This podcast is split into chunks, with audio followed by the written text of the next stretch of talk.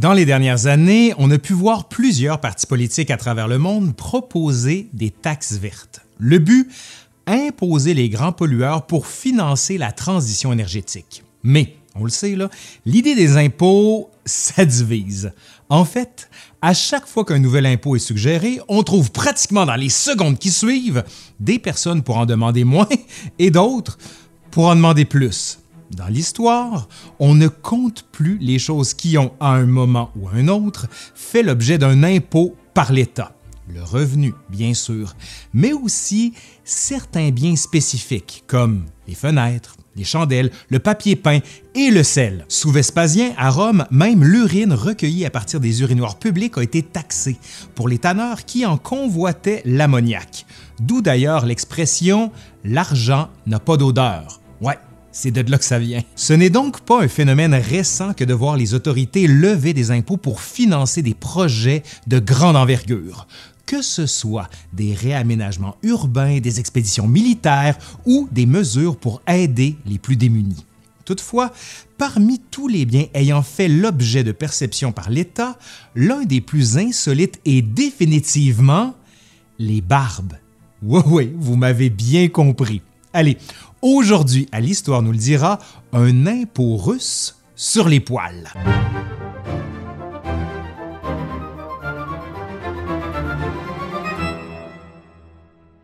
La Russie est reconnue dans l'imaginaire collectif comme une contrée d'hiver impitoyable.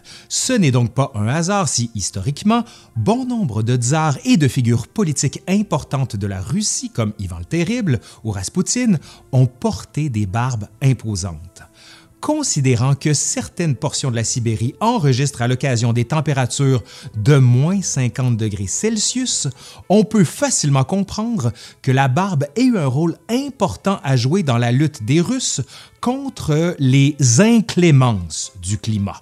Mais la barbe en Russie est bien plus qu'une protection naturelle contre le froid. Symbole précieux de l'Église orthodoxe, celle-ci a longtemps été considérée comme un signe de sagesse et de piété exigé pour les prêtres. Au 18e siècle, porter une barbe en Russie était en fait le moyen par excellence de souligner son adhésion au dogme religieux et se promener sans poils faciaux était, dans certaines régions, considéré comme blasphématoire. Ce n'est donc pas dans l'histoire russe que l'on s'attendait à prime abord à voir apparaître un impôt sur les barbes. Et pourtant, c'est bel et bien sous la volonté de Pierre le Grand tsar de Russie de 1682 à 1725 que la mesure verra le jour. Pour bien comprendre les raisons de cette mesure, il importe de comprendre qui était Pierre le Grand ou Pierre Ier. Et là, ben, c'est la même personne fils du second mariage d'Alexis Ier avec Natalia Marishkina, survenu à la suite en 1669 du décès de la première tsarine, Pierre est le plus jeune garçon de la dynastie des Romanov. Il faut dire qu'Alexis Ier a eu au total 15 enfants, mais seulement deux lors de son second mariage. À la mort d'Alexis Ier en 1676, son fils Fédor III devient le nouveau tsar de Russie. Très hostile dès le début de son règne envers les Narishkines, Fédor III devra toutefois rapidement envisager Pierre comme successeur, et ce, pour plusieurs raisons. D'abord, tous les enfants de Fédor décèdent en bas âge, le laissant sans progéniture. Ensuite, le frère cadet de Fédor, Ivan, est reconnu par tous les membres de l'entourage royal comme un sot et un faible d'esprit. La Russie n'étant pas stable politiquement à ce moment-là, la nomination d'un simple d'esprit comme tsar aurait tôt fait de la faire chavirer et de faire chavirer bien sûr la dynastie. Très malade, Fédor se doit donc d'envisager Pierre, alors âgé de seulement 10 ans, comme seul successeur potentiel. Fédor III décède toutefois sans avoir le temps d'officialiser son choix. La famille des Romanov est alors aux prises avec un dilemme, remettre le titre de tsar à un simple d'esprit ou à un enfant de 10 ans? Cette situation n'a rien pour plaire à Sofia Romanov, fille du premier mariage d'Alexis Ier, qui se sent, elle, bien prête à régner. Pour empêcher que le pouvoir tombe dans les mains des Narinjkin, eux-mêmes rancuniers d'avoir été chassés par Fédor III, Sofia organise en quelques jours un soulèvement militaire au sein du palais du Kremlin qui déboulera en véritable massacre. Pierre verra de ses propres yeux ses oncles, cousins, ainsi que les proches de sa mère se faire empaler, égorger et poignarder. Cet événement sanglant sera par la suite désigné sous le nom du massacre du Perron Rouge. Puisqu'ils sont enfants du précédent tsar, Pierre et sa sœur Nathalie sont épargnés. Ayant éliminé ses adversaires politiques, Sophia peut briguer le poste de régente et isoler Pierre loin de la capitale. Pour des raisons évidentes, Pierre détestera Moscou jusqu'à la fin de sa vie. Officiellement, Pierre et Ivan conservent toutefois le titre partagé de tsar. Le jeune Pierre se doit donc d'attendre la maturité avant de pouvoir régner. Durant sa jeunesse, celui-ci prendra toutes les occasions disponibles pour s'instruire, sans doute en partie pour sortir de son état d'impuissance et se préparer à prendre les rênes du royaume. Deux grandes caractéristiques marqueront son adolescence.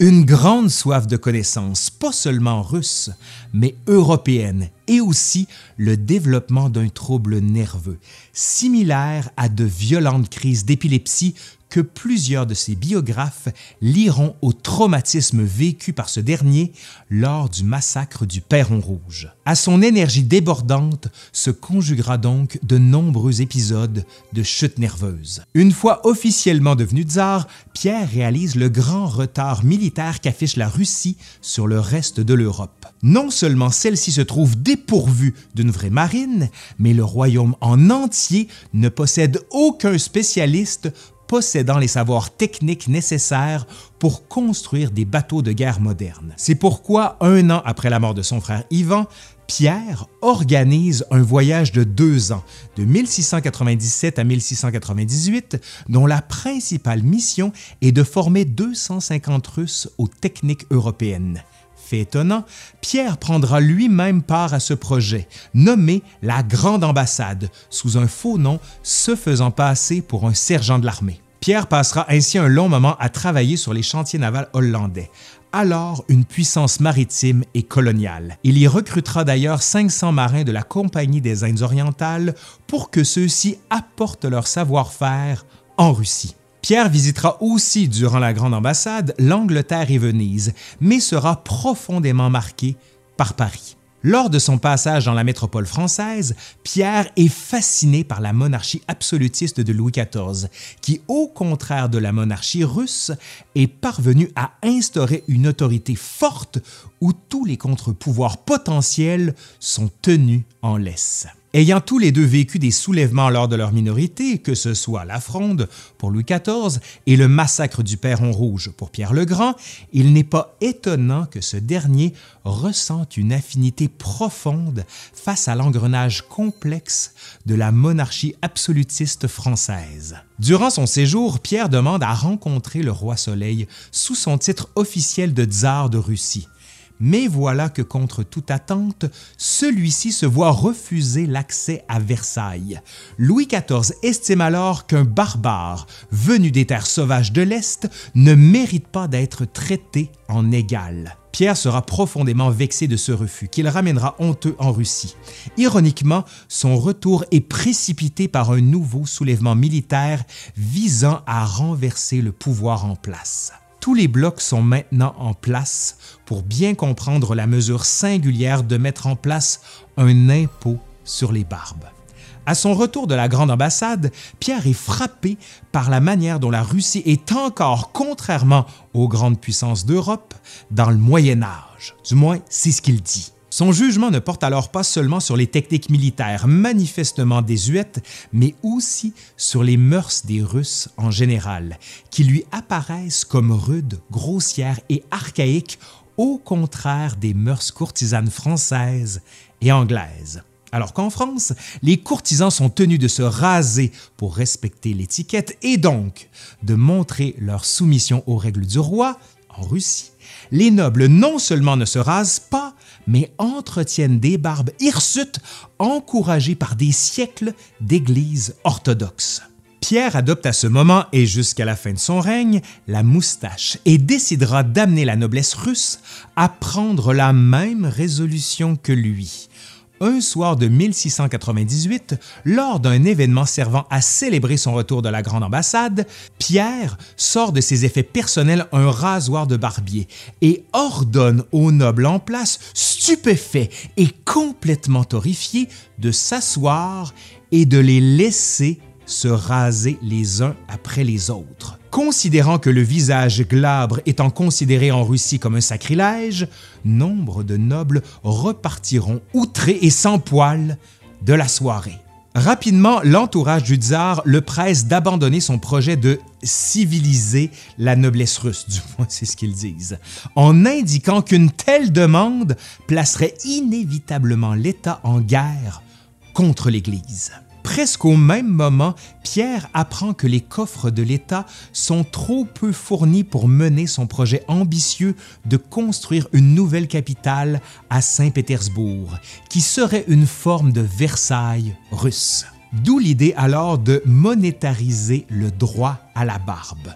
Ne pouvant obliger la noblesse entière à contrevenir aux dictats de l'Église orthodoxe, Pierre décide d'imposer une taxe annuelle sur les barbes. La mesure a une utilité triple.